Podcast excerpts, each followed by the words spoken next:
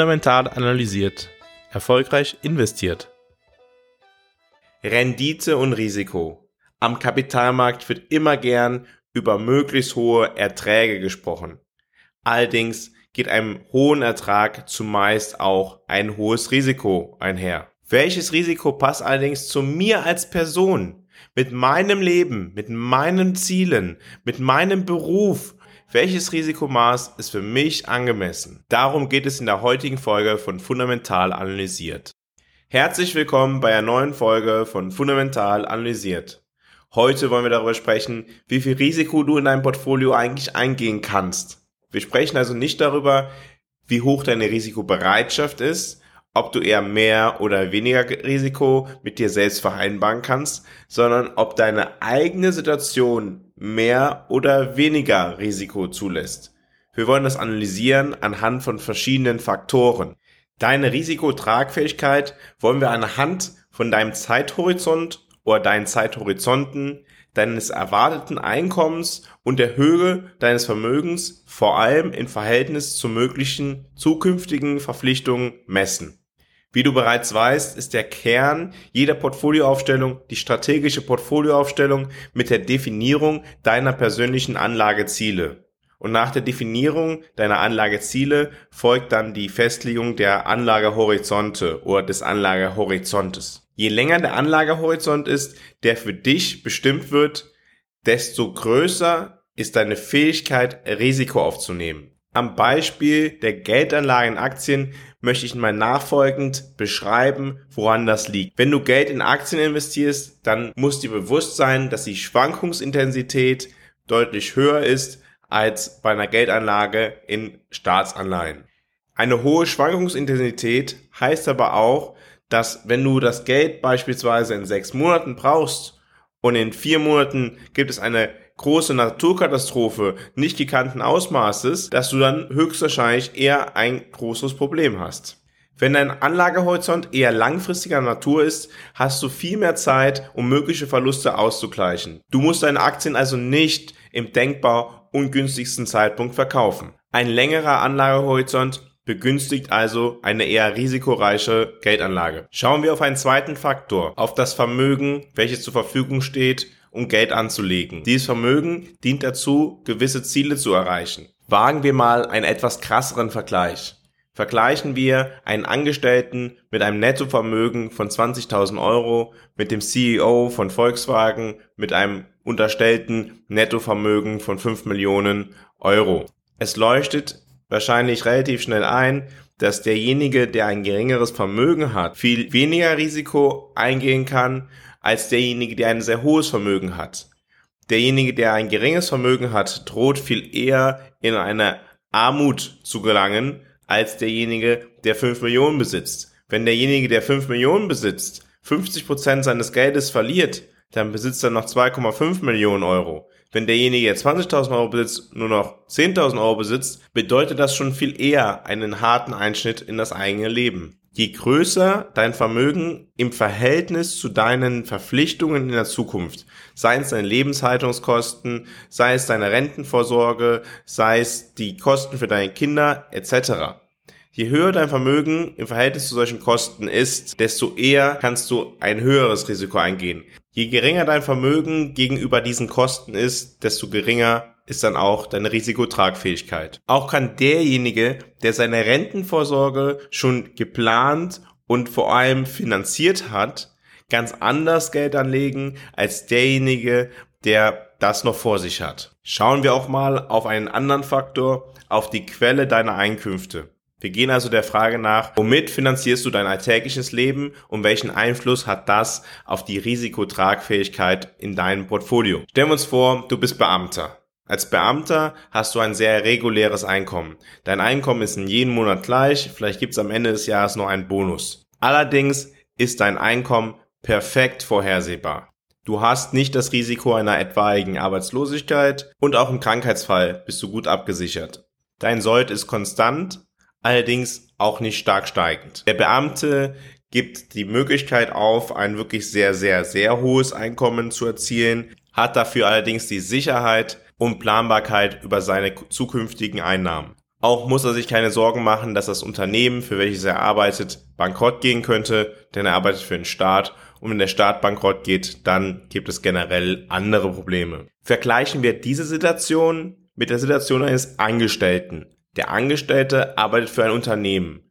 Sein Lohn ist auch relativ konstant, allerdings zu einem gewissen Maße verhandelbar. Entweder von ihm selbst oder durch Gewerkschaft. Durch eigene Leistung kann er gegebenenfalls höher aufsteigen als der Beamte, hat allerdings auch ein größeres Risiko. Er könnte arbeitslos werden, er könnte seinen Job verlieren und dann gegebenenfalls niedrigere Einnahmen. Einen dritten Vergleich stellen wir an, wenn wir auf einen Selbstständigen schauen. Ein Selbstständiger, der alleine arbeitet, alleine seine Aufträge generiert und damit unbegrenzt Einkommen generieren kann, in Abhängigkeit von seiner Arbeitszeit, die ihm zur Verfügung steht.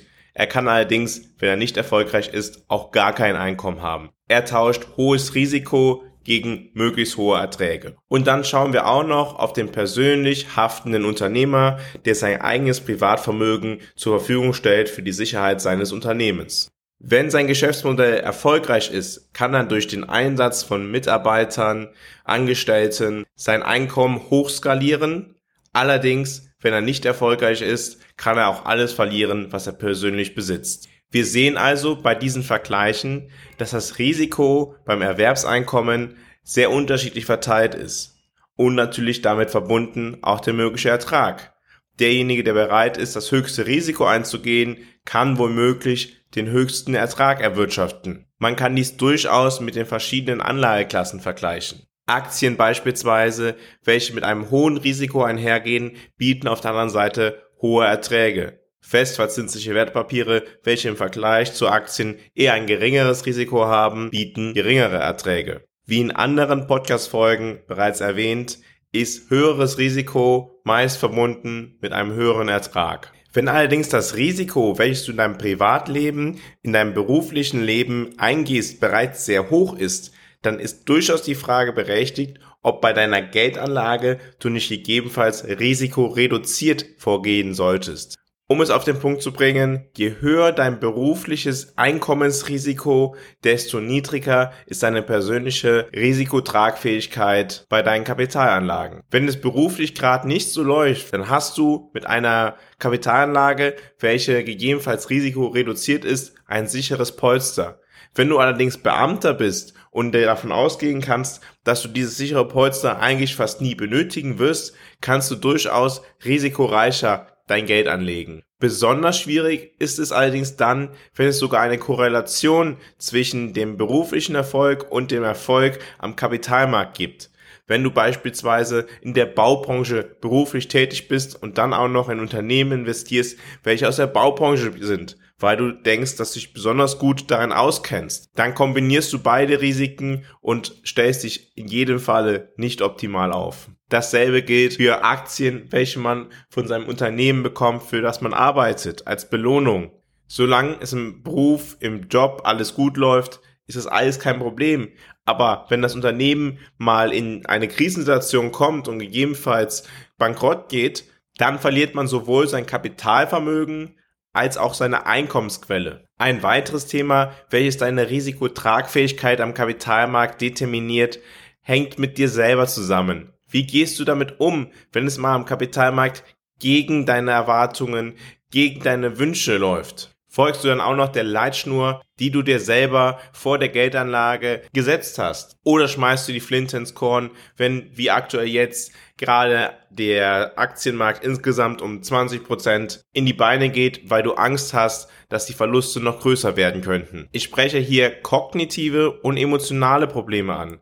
Kognitiv ist erstmal wichtig zu verstehen, wie die einzelnen Anleiheklassen reagieren auf verschiedene Marktumfelder, wie stark die Schwankungen bei Aktien sind, wie stark die Schwankungen bei festverzinslichen Wertpapieren sind, was eigentlich die Unterschiede zwischen Growth und Value Unternehmen sind, was Unternehmensanleihen und Staatsanleihen unterscheidet, wann alternative Anleiheklassen eine Rolle im Portfolio spielen können und sollen. Und das Emotionale spielt auch dann eine Rolle, wenn es gerade mal besonders schlecht läuft und du Angst bekommst, dass du immer mehr von deinem Vermögen verlierst oder wenn es gerade besonders gut läuft und du gierig wirst und du gegebenenfalls sogar mit Fremdkapital versuchst, deine Rendite noch weiter aufzumotzen Du siehst an genau diesem Punkt die Verbindung zwischen deiner eigenen Risikopräferenz und der Risikotragfähigkeit deiner Person. Und im Endeffekt solltest du niemals ein größeres Risiko wählen als eines, mit dem du dich wohlfühlst. Selbst wenn du eine sehr hohe Risikotragfähigkeit hast, dann kann es vielleicht möglich sein,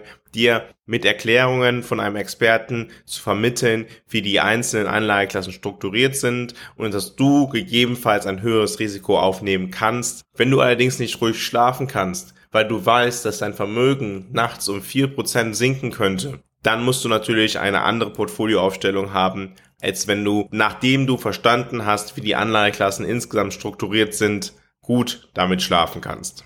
Die Ermittlung deiner eigenen persönlichen Risikotragfähigkeit ist ein wichtiger Punkt im Zuge deiner strategischen Portfolioaufstellung in der Analyse deiner eigenen Person. Sie ist eine von verschiedenen Grundlagen, die notwendig sind, um überhaupt mit der Portfolioaufstellung anzufangen. Wenn du das verstanden hast dann verstehst du auch, warum es niemals die Geldanlage gibt, in die jeder Einzelne investieren sollte, sondern immer nur eine persönlich optimale Portfolioaufstellung. Schön, dass du auch heute dabei warst und wieder etwas darüber erfahren hast, wie du dich auf deinen Weg machen kannst zu deinem persönlich optimalen Portfolio. Für weiterführende Informationen verweise ich gerne auf die Homepage fundamentalanalysiert.com. Trage dich dort gerne in den Newsletter ein. Ebenso würde ich mich persönlich sehr freuen, wenn du diese Folge jemanden empfehlen würdest, der sie vielleicht auch gebrauchen könnte, dem sie vielleicht auch eine kleine Hilfe darstellen könnte. In der morgigen Folge von Fundamental Analysiert möchte ich dir darstellen, warum zurzeit Value-Unternehmen eine deutlich bessere Performance darlegen als Growth-Unternehmen. Und da bisschen auf die verschiedenen Zeithorizonte und die zugrunde liegenden Faktoren schauen. Die morgige Folge wird dir auch helfen zu verstehen, was die genaue Definition deiner Erwartungen an den Kapitalmarkt und ihre Implementierung in der strategischen wie auch in der taktischen Portfolioaufstellung für eine Auswirkung hat. Als kleiner Appetizer möchte ich dir kurz die Performance nennen, welche einerseits ein Index, welcher auf Wachstumsunternehmen fokussiert ist, und welche Performance ein Index, welcher eher auf Value-Unternehmen fokussiert ist, erzielt hat. Beide Indizes sind aus den USA und sind namentlich einmal der Russell 1000 Growth Index und der Russell 1000 Value Index. Der Russell 1000 Growth Index hat seit Jahresbeginn minus 23,99% gemacht. Das heißt, er hat knapp 25% also knapp ein Viertel seines Wertes verloren. Auf der anderen Seite hat der Value Index, der Russell 1000 Value, seit Jahresbeginn nur 8,6% verloren. Morgen erkläre ich dir, wie diese unterschiedliche Performance in diesem Jahr zustande kommt und wie es möglich sein kann, diese Entwicklungen zu antizipieren. Ich freue mich, wenn du in der morgigen Folge auch wieder dabei bist, wenn es wieder heißt, fundamental analysiert, erfolgreich investiert.